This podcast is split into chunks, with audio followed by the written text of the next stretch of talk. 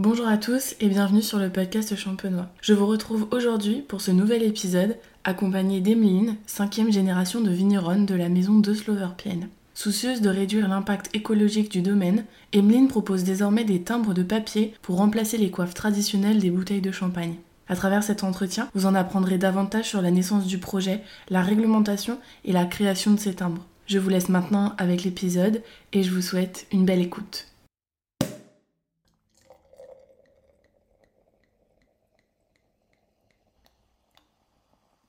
Bonjour Emeline, merci de me recevoir aujourd'hui.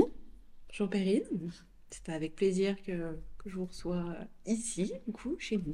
Super. Euh, est-ce que pour commencer cet épisode, euh, vous pouvez vous présenter et présenter la maison? Donc, euh, je m'appelle Emeline. je suis la cinquième génération de, de vigneronne sur l'exploitation. plutôt maison de femme, du coup, parce que je travaille avec ma maman euh, étant donné que mon père est plutôt dans la partie euh, agricole.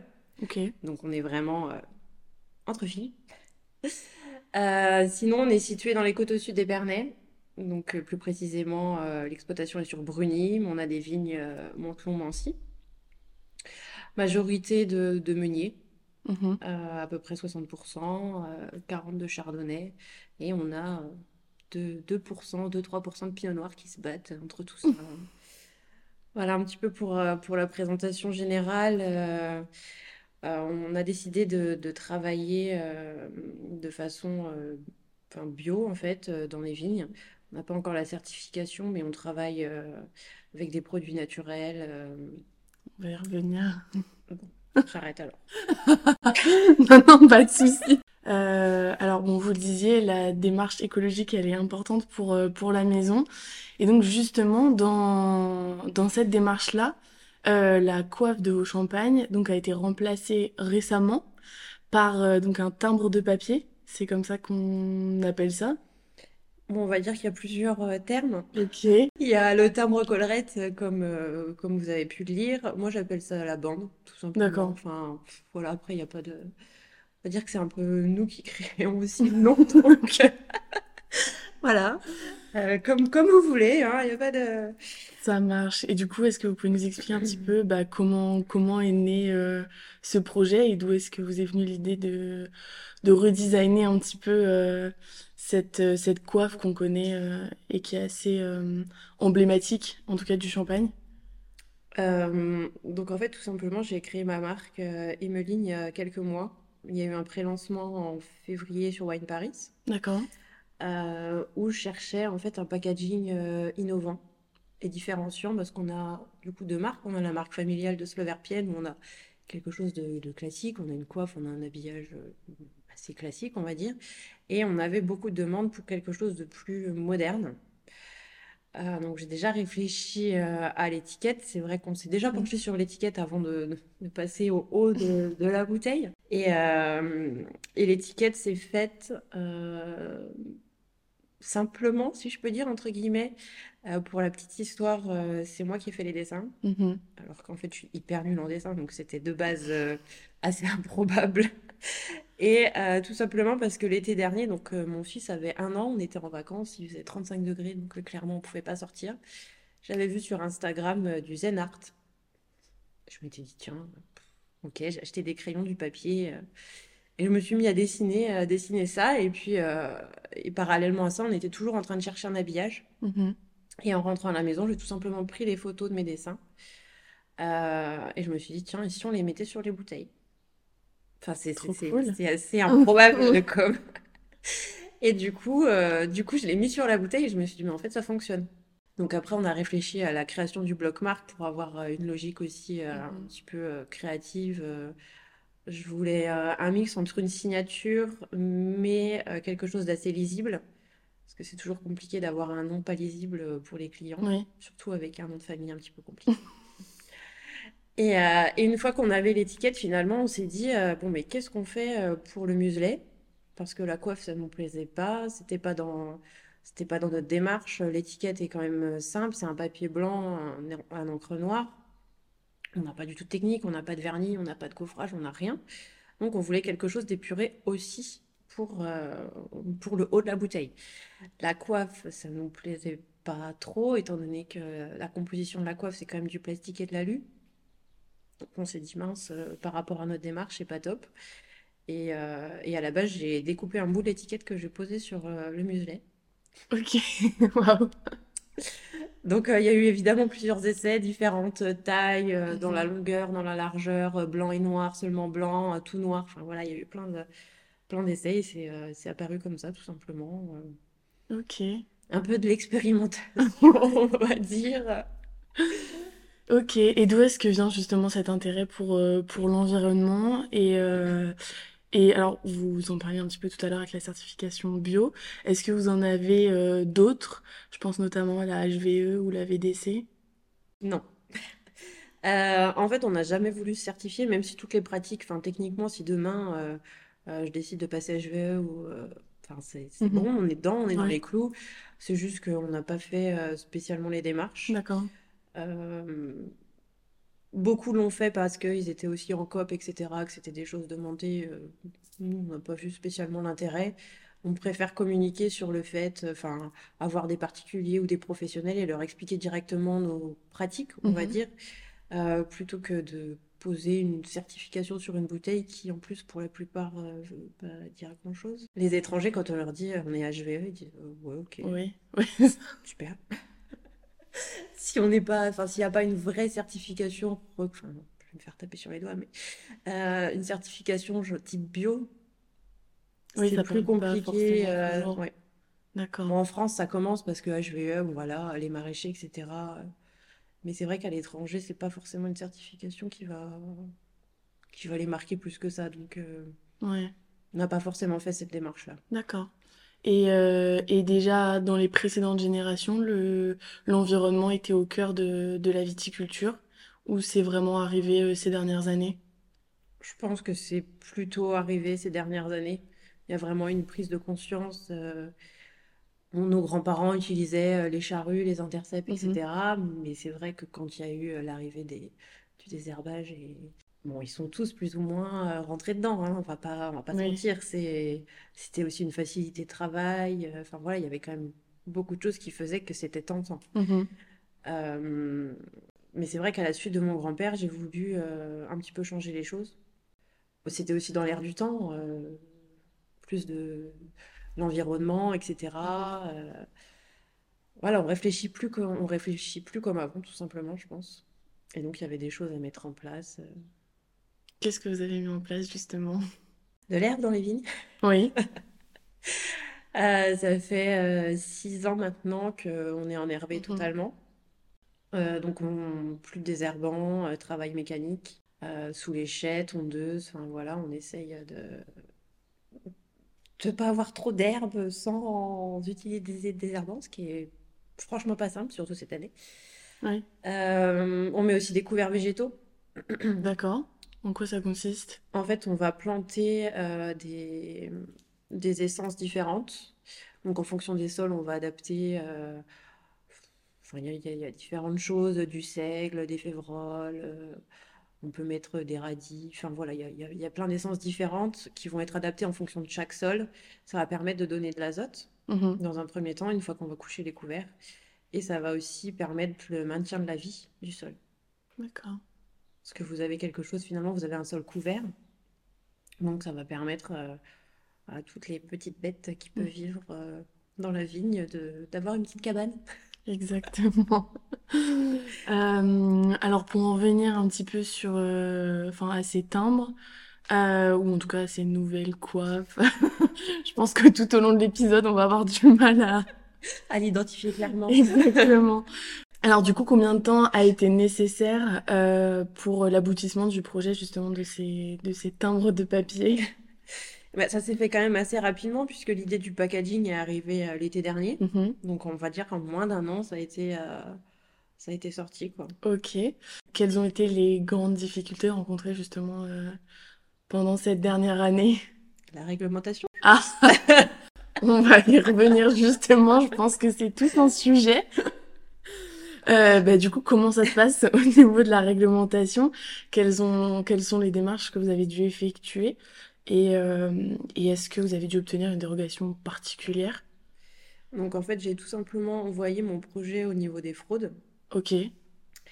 Euh, qui en ont parlé entre eux, enfin fraude, comité champagne, etc., pour voir un petit peu ce qui était euh, possible ou non de faire. J'ai eu une autorisation euh, préalable, on va dire, Mhm. Puisque le décret pour autoriser, le, autoriser ce genre de pratique va arriver dans les jours, semaines à venir. D'accord, ok.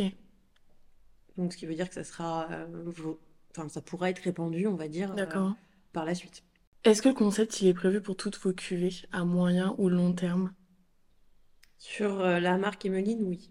D'accord, ok.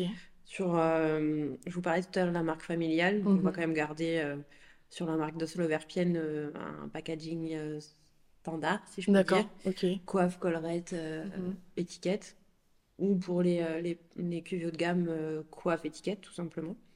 Euh, mais pour toute la, toute la gamme Emeline, donc aussi bien les extra bruts que les éphémères, on sera sur des, sur des bandes qui vont recouvrir le muselet et puis toute coiffe. D'accord. Et vous savez de combien ça réduit justement l'impact environnemental, le- cette innovation? On a, c'est compliqué à dire niveau recyclage. On a, on a fait par rapport au poids. Ok, J'ai, j'ai pesé une coiffe, par exemple, c'est à peu près entre 2-3 grammes, suivant la taille de la coiffe. Et là, la bande de papier, on est à moins de 1 gramme. Enfin, mhm. c'est vraiment, euh, limite, la, la balance a du mal à le peser. Donc, c'est un peu dur à, à donner une, une- une- un vrai poids, on va dire. Mhm. Mais après, pour tout ce qui est recyclage, etc., j'ai pas forcément de données. euh. Je sais juste que le papier est plus simple à recycler euh, que, que de l'alu ou du plastique. C'est sûr. Et justement, est-ce que vous utilisez du papier recyclé et recyclable pour, euh, pour ces timbres? Oui. Ouais, C'était justement l'idée d'avoir quelque chose de recyclé, de recyclable, et donc pas avoir de technique ou d'encre trop, je sais pas quel terme, pas, pas, pas écologique, Mhm. Et vous avez réussi à trouver un fournisseur assez facilement, Euh, mon fournisseur euh, habituel? habituel, Ok, tout simplement, je lui ai parlé du projet, il m'a dit oui, pas de problème, on a tout ce qu'il faut en stock. super. Enfin, en stock, je m'entends, il n'y a, y a pas de problème pour se fournir en fait. D'accord, ok. Et est-ce que vous pensez breveter cette idée? Parce que c'est quand même quelque chose d'assez innovant. Vous êtes la seule, je pense, à l'heure actuelle à avoir eu cette idée. Est-ce que du coup, c'est quelque chose que vous voulez, euh, ouais, que vous souhaitez breveter? Je me suis jamais posé la question. Voilà. Voilà ma réponse. Est-ce que vous aimeriez en tout cas? Euh, bah, je vais y réfléchir du coup. J'avoue que là, c'est un peu la question piège. Non, Alors, je sais pas, pourquoi pas. Après, euh, est-ce que c'est le genre de choses qu'on peut breveter? Je, je ne sais pas. hmm, je sais pas non plus pour le coup, là, vraiment. Et c'est vrai que je me suis jamais posé la question. Euh, est-ce qu'il y a encore des petits détails qui pourraient être améliorés justement sur, euh, sur ces timbres? Est-ce que selon vous, il y a encore moyen, en tout cas, de d'améliorer, de pousser encore la démarche un petit peu plus loin? Une machine peut-être pour les mettre? Ah oui, Ça pourrait être bien. ça, oui, je me doute. Euh, ben justement, vous faites, vous faites une, une belle transition, donc vous les collez à la main directement sur, euh, sur la bouteille.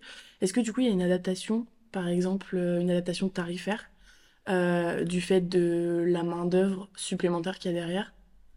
Non, on a établi un prix euh, marché qui nous semblait correct par Mhm. rapport, par rapport au positionnement qu'on voulait avoir. On va dire que le, le fait d'avoir plus de temps de, de pause, etc., bon, ben voilà, c'est, c'est pour nous, entre guillemets. Euh, le, le but, c'est de, de pouvoir trouver une machine euh, pour qu'on arrive par la suite à les poser, euh, à les poser en machine, tout simplement. Il y en a, il y en- ça existe déjà ou... On a vu avec différents fournisseurs qui nous disent que probablement on va trouver une solution. Ok, Donc ça reste plutôt positif. d'accord. À moyen terme ou à long terme? non, à moyen terme, je pense. Ok, bon, ça c'est déjà Ça, c'est un une bon bonne chose. Euh, et quelles ont été les premières réactions face, euh, face à cette idée? Globalement positive. Mhm. Donc euh, plutôt contente. C'est vrai qu'au début, on se dit, bon, bah voilà, on montre ça. qu'est-ce que les gens vont en penser? Notre test, c'était Wine Paris, tout simplement. D'accord. On s'est dit, si ça marche pas là, ça marchera pas. Et, et ça a été une grosse folie. Ok. Pour pas dire d'autres mots. C'était vraiment, tout le monde était là, mais c'est quoi ce truc Vous avez le droit? C'était la première question, bah surtout quand les champenois viennent sur le sang. Mais, mais qu'est-ce que c'est que ça? Si on a le droit, je le fais aussi. Hein. Oui? Attends. Là, déjà, on voit comment le, les acheteurs euh, le, prennent, l'acceptent. Et, euh, et, ensuite, on voit si on développe ou pas. Quoi. Et, et ça a vraiment bien marché, ça a vraiment plu. Tout le monde m'a dit, en fait, on veut ce packaging-là parce que c'est innovant, parce que personne ne le fait et parce que, effectivement, on est de plus en plus sur la recherche de quelque chose bon pour l'environnement. Et ça, ça en fait partie. Donc, euh, donc c'est vrai que c'était plutôt positif. Après, on va pas se mentir qu'il euh, y a des gens qui sont assez réfractaires. Peut-être parce qu'ils n'ont pas toutes les, toutes les références techniques, si je peux dire, entre guillemets. Mhm. Euh, certains vont penser que ça va dévaloriser la qualité du produit. Ah que le bouchon va pouvoir partir ou des choses comme ça, alors qu'en fait, pas du tout. Mhm. C'est juste, finalement, ce qui tient le bouchon, ça va être le muselet et pas la coiffe ou ce qu'on va y ajouter dessus. Mhm. Donc déjà de ce point-là, je pense que les gens peuvent être rassurés et euh, il n'y aura pas de problème. Et après, l'autre point, effectivement, c'est les gens qui, qui pensent qu'on est sur le côté euh, non traditionnel, mhm. donc non champagne, euh, vulgarisation du produit, etc. etc. Qu'est-ce que vous répondez, vous, à ça Qu'on ne peut pas plaire à tout le monde. c'est certain. ça, c'est certain. Donc, après, voilà, moi, c'est ma vision des choses. Euh, c'est pour ça qu'on garde, comme je le disais tout à l'heure, quand même une partie euh, familiale où on va pouvoir toucher cette cible de personnes qui veut quelque chose de traditionnel, etc. mais moi, pour ma part, je, veux quelque chose de nouveau, quelque chose qui change. Et c'est pour ça qu'on est parti, euh, qu'on est parti aussi là-dessus. D'ailleurs, je trouve que sur le site, quand on regarde toutes les toutes les cuvées proposées, on voit vraiment la mm. différence. Ça ça donne vraiment, je trouve, ce côté minimaliste et, euh, et élégant quand même, je trouve, à, à la bouteille. Donc c'est vrai qu'on voit bien en tout cas la différence entre entre les deux. Et est-ce que donc justement, elles ont certaines cuvées sont déjà mises en vente avec, euh, avec ce nouveau timbre. Euh, est-ce que vous avez eu des retours de la part de clients euh, justement qui étaient fidèles par exemple sur la marque de Slover et qui sont arrivés sur votre marque à vous, qui vous ont peut-être partagé des, des retours positifs ou... C'est pareil, il y a eu les deux. Parce qu'en fait, là, on l'a mis sur, je les ai proposés sur le site depuis début du mois de juin à peu près, euh, grosso modo. Ah oui, c'est tout récent. Ouais, c'est tout récent parce que le lancement officiel, euh, donc le lancement pour les pros, on va dire, c'était plus ou moins à Wine Paris, mhm. mais le lancement pour les particuliers, c'est là au cours du mois de juin. En fait. D'accord. Donc euh, les clients qui peuvent vraiment voir les bouteilles, c'est quand ils viennent directement déguster ici. D'accord, oui. Donc pour les nouveaux clients, c'est, enfin voilà, c'est ils sont contents, ils trouvent ça joli, etc. Ça change, on est toujours sur, le même, mhm. sur la même chose. Pour certains anciens clients, c'est un petit peu plus compliqué. en fait, ça dépend vraiment. Euh, il y en a qui vont adorer, qui vont trouver ça génial. Il y en a qui vont dire, oui, euh, non. Ouais. Enfin, on aime bien le vin, mais euh, finalement, le packaging ne nous plaît pas. Voilà, c'est toujours... c'est ce qu'on voit dans les commentaires, de toute façon en général, mhm. suivant les, les, posts qui ont été faits euh, sur l'Union ou euh, Terre de Vin, euh, Sophie Claes, etc. C'est les, mêmes, c'est les mêmes commentaires en gros. Il n'y a, pas de, a pas de surprise. Mais avec une majorité positive quand Avec une majorité positive, effectivement. On est à les 80-20 pour être large. Donc c'est quand même plutôt, c'est bien. plutôt bien. Et du coup, justement, tout à l'heure, vous disiez que donc c'est votre fournisseur habituel qui, qui s'en charge finalement, qui, qui va les produire. Est-ce que du coup c'est une capsulerie? Euh, Comment? Non, c'est pas du tout. En fait, c'est mon imprimeur. D'accord, pour les étiquettes euh, classiques à la base, euh, ok. Et du coup, est-ce que, est-ce que le concept sera réservé au marché français uniquement ou est-ce que vous souhaitez l'étendre sur, sur le grand export aussi? Il y en a déjà qui sont partis euh, au Danemark. L'Italie va pas tarder. L'Autriche, c'est ma deuxième commande. L'Australie va pas tarder non plus. Euh, le Japon, ça part également. Enfin, en fait, Parfait, c'est déjà parti. en fait, euh, tout simplement, c'est euh, c'est ce qui développe mon export. D'accord, ok. Parce qu'il y a plein de pays sur lesquels on n'était pas. D'accord. Avec la marque euh, familiale, qui ont, vu ça et que, qu'on dit allez, on y va, quoi. Chouette. Donc j'ai gagné pas mal de marchés grâce à ça aussi. D'accord. Et est-ce que vous avez d'autres d'autres maisons, d'autres vitis qui viennent vers vous pour prendre des renseignements, pour vouloir un petit peu reproduire ce, ce concept? Oui, j'ai eu des contacts, pas forcément qu'en Champagne, D'accord. bah, effervescent en général, Mmh qui, qui me demandent un petit peu comment ça, comment ça fonctionne par rapport à la CRD, etc. Voilà, donc c'est assez marrant. Tout, tout le côté finalement réglementation qui, ça. Qui pose le plus de questions. Bah oui, c'est sûr que bon, c'est la, la première question qu'on s'est posée aussi eh quand euh, quand on a vu l'article parce que c'est vrai que ça ça change euh, ça change tellement. Et euh, et et du coup, est-ce que vous pensez que ça va se se développer dans les mois et années à venir? Vous aimeriez? Peut-être. Bah, après, pourquoi pas? C'est vrai qu'on on revient au côté environnement Mmh. c'est mieux. Euh, est-ce que les gens font la démarche ou pas? Ça, après, c'est autre chose. On est, on est toujours sur le côté euh, avec CRD ou non CRD. Mais ça, c'est le côté qui se posait déjà sur les coiffes.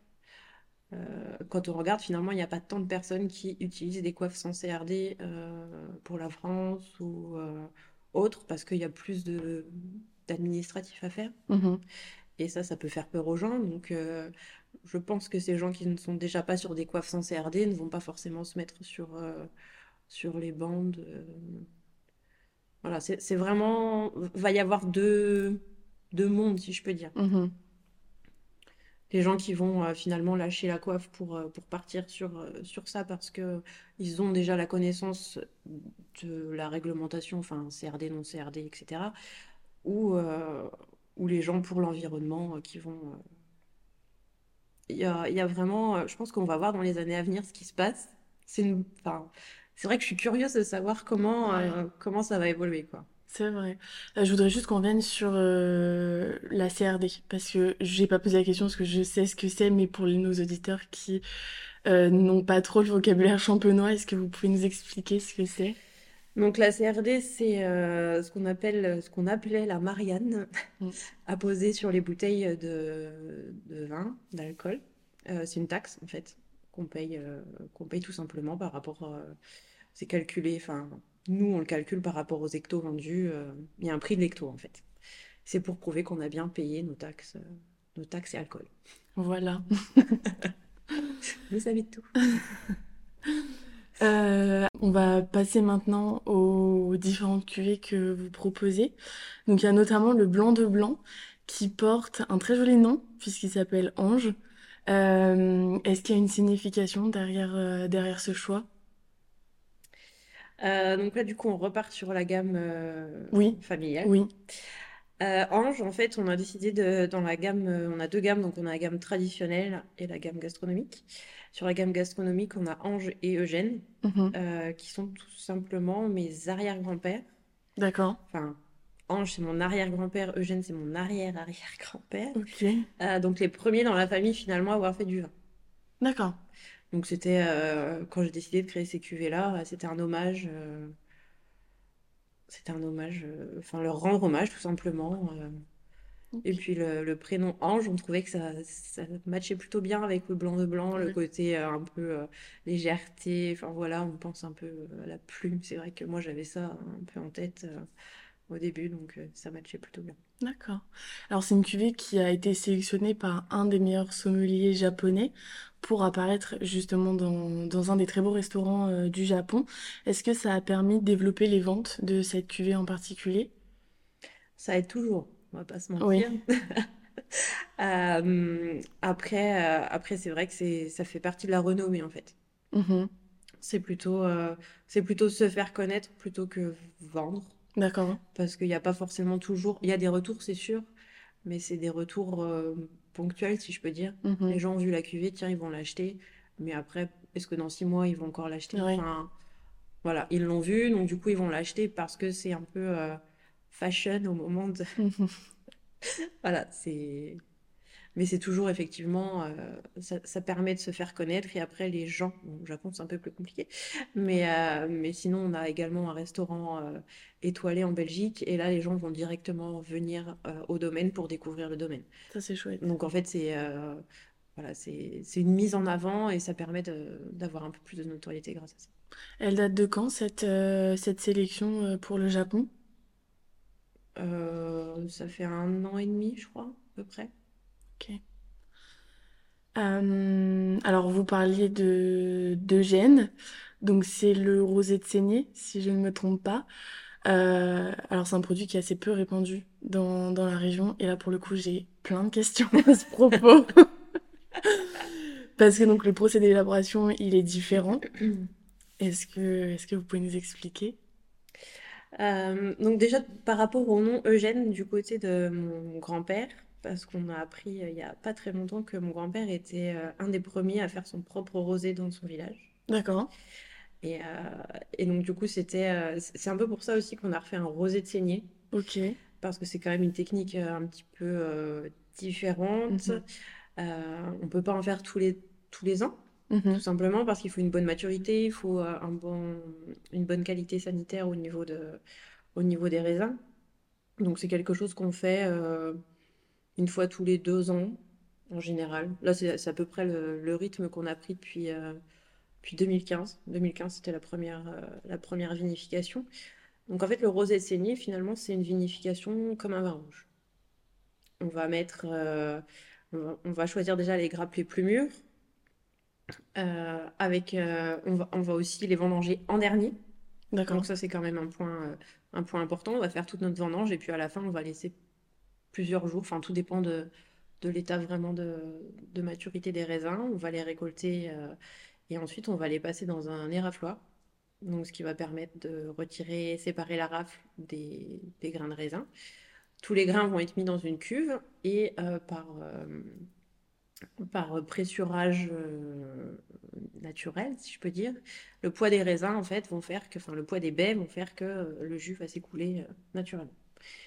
Et au bout de, tout dépend de l'année, euh, deux, trois jours de macération, on va, euh, on va justement extraire le jus euh, naturellement pressé, sans, sans passer dans le pressoir ou quoi que ce soit.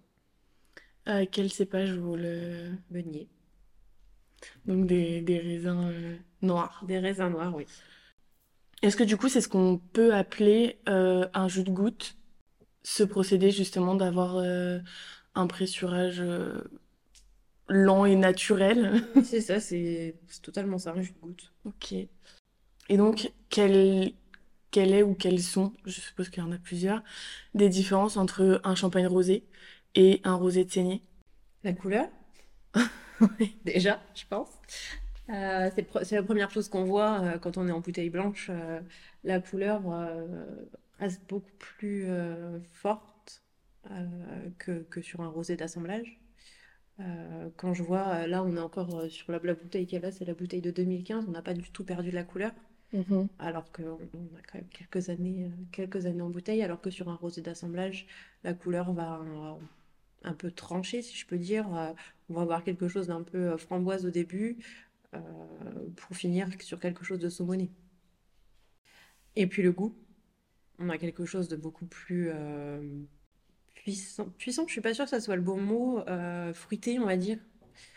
Euh, ce, ce, que je recherchais aussi sur le rosé de saignée, c'est d'avoir un produit gourmand. D'accord. Euh, c'est pour ça qu'il y a un petit peu plus de sucre aussi. On est, à, on est à 12 grammes, donc on est un peu à la limite du brut. Mm-hmm. pour avoir justement ce, côté rond, facile à boire, un petit peu bonbon, mm-hmm. que, que, je voulais vraiment avoir dans, dans le rosé de saignée. Alors que sur le rosé d'assemblage, on va être sur quelque chose de, de frais. On est vraiment sur, euh, sur deux produits complètement différents. simplement. Et vous l'exportez aussi Ce rosé de saignée? Oui. Euh, Japon, USA, ça marche très très bien. Mhm. Parce qu'en plus, on est sur une bouteille peinte à la main. Oh, wow Donc, euh, on a que quelques exemplaires produits. Enfin, une fois tous les deux ans ou trois ans, comme on en parlait tout à l'heure, on se limite à 950 bouteilles. D'accord. Donc, c'est quand même quelque chose de, d'assez rare, on va dire. Et, et c'est vrai que les, les, Japonais ou les Américains adorent le fait que ce soit pas la main, c'est un petit peu personnalisé finalement. donc ça, ça leur plaît bien. Par qui est-ce que c'est peint? Une peintre qui se trouve dans l'Aube. D'accord. Que vous avez choisi vous-même? Oui, on a fait plusieurs essais. Je me doute. Et euh, bon, certaines, on avait l'impression que c'était euh, limite mon fils qui avait fait la bouteille, donc on s'était dit que c'était pas une très bonne idée. Alors que là, on a vraiment, euh, on a vraiment un beau rendu, et puis elle nous fait également de, d'autres, enfin, comme vous, mhm. pouvez voir, elle fait un petit peu de tout, donc. Et, et, encore une fois, c'est, c'est donc une bouteille qui n'a pas de, d'étiquette en tout cas d'étiquette principale sur le devant. Mhm. Euh, il y a quand même une contre-étiquette. Il y a une contre-étiquette avec. Euh, en fait, c'est une contre-étiquette double. D'accord. Euh, donc par transparence, vous pouvez voir le nom dans le. Ah, sur le devant. De la bouteille, ouais. Ok, d'accord, ok. Et, et donc en termes de réglementation, il n'y a pas eu de, il a pas eu de souci. En fait, on peut retirer une étiquette. C'est juste que finalement, le... la contre-étiquette est considérée comme la face principale. D'accord. Et que le E est considéré comme euh, ah, l'arrière de la bouteille. Ok, d'accord. Alors, j'ai vu, notamment sur, euh, sur votre compte Instagram, que vous avez replanté récemment une parcelle de pinot blanc. Et euh, quand vous avez communiqué justement là-dessus, vous aviez dit qu'il s'agissait d'un cépage anecdotique en Champagne. pourquoi anecdotique? Parce qu'il y en a très peu. Oui. Euh, et c'est vraiment, euh, en fait, on voulait un petit peu revenir euh, aux, sources, si je peux dire entre guillemets, et avoir quelque chose un petit peu différent. On sait tous qu'il y a un réchauffement climatique. C'est des cépages justement oubliés parce que c'était compliqué à faire mûrir, etc. Enfin, il y avait de nombreux problèmes à, ce sujet. C'est pour ça que ça a été abandonné, on va dire, par la plupart des, viticulteurs.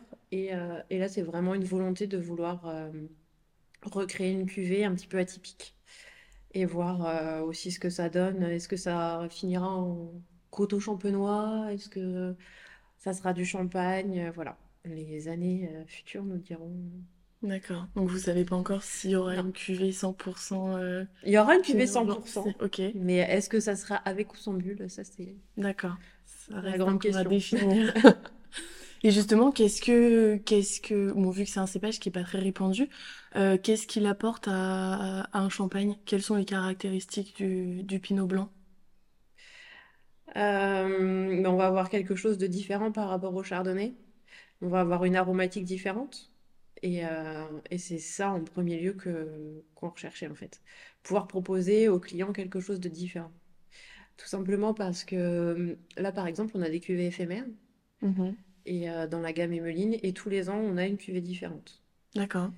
Et on s'était dit finalement que le Pinot Blanc euh, serait un numéro pour commencer. Euh, aussi tout simplement pour voir l'attrait des clients. Mm-hmm. Est-ce que c'est...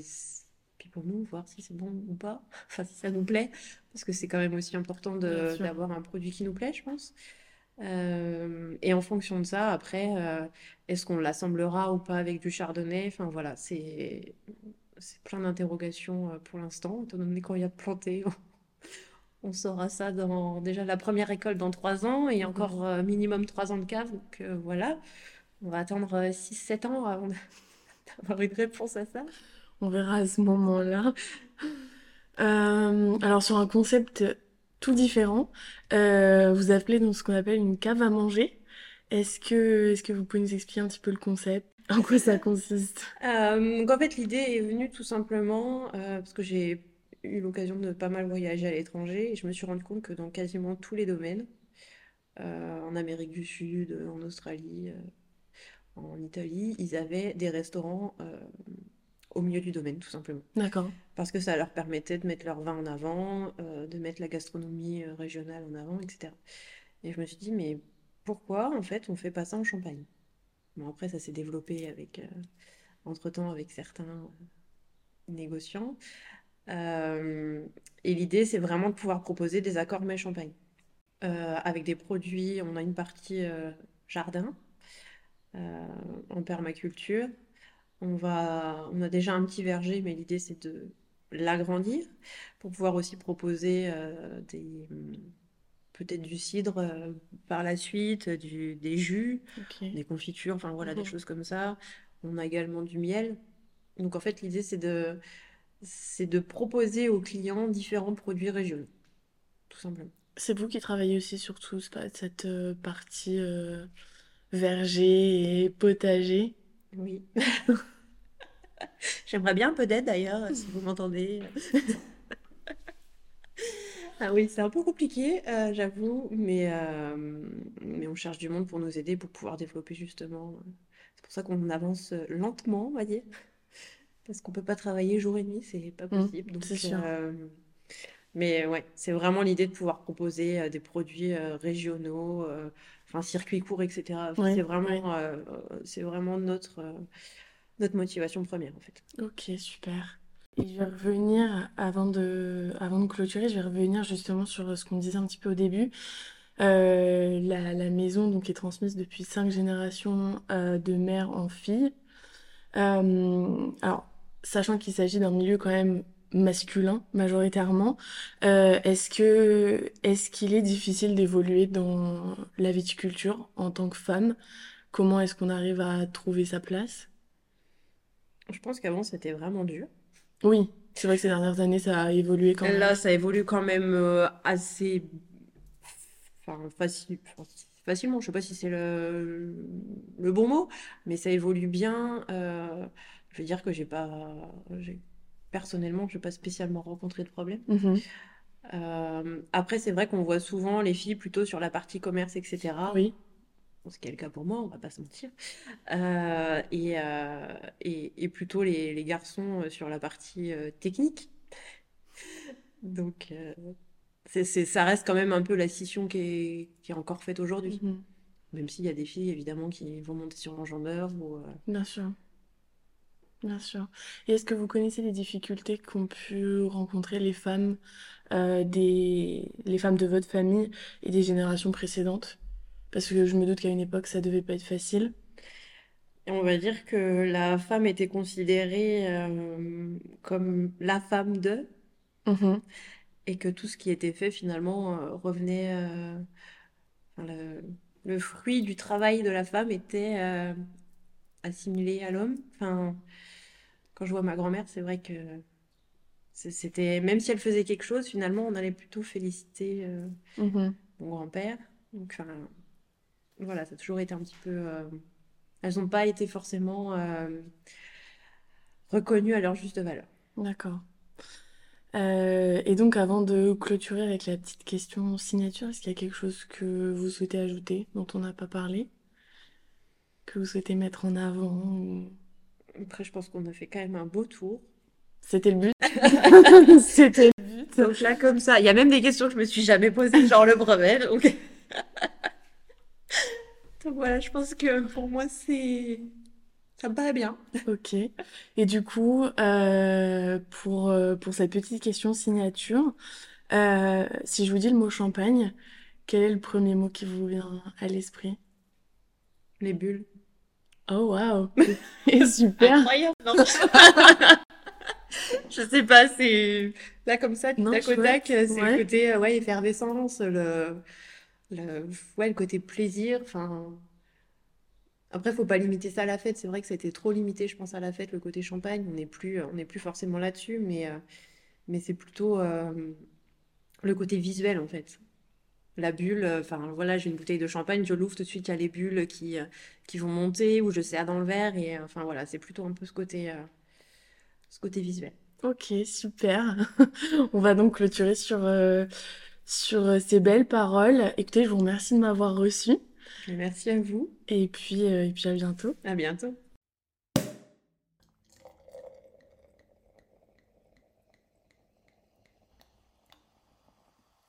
C'est maintenant la fin de cet épisode. Merci d'être resté jusqu'au bout. Vous retrouverez toutes les informations sur la maison dans les notes du podcast. Et encore un grand merci à Emeline de m'avoir reçu et d'avoir accepté de partager son témoignage. Si cet épisode vous a plu, n'hésitez pas à le noter sur votre plateforme d'écoute et à nous faire vos retours sur nos réseaux sociaux, at le podcast champenois. Je vous donne rendez-vous le lundi 17 juillet pour le prochain épisode et je vous dis à très vite.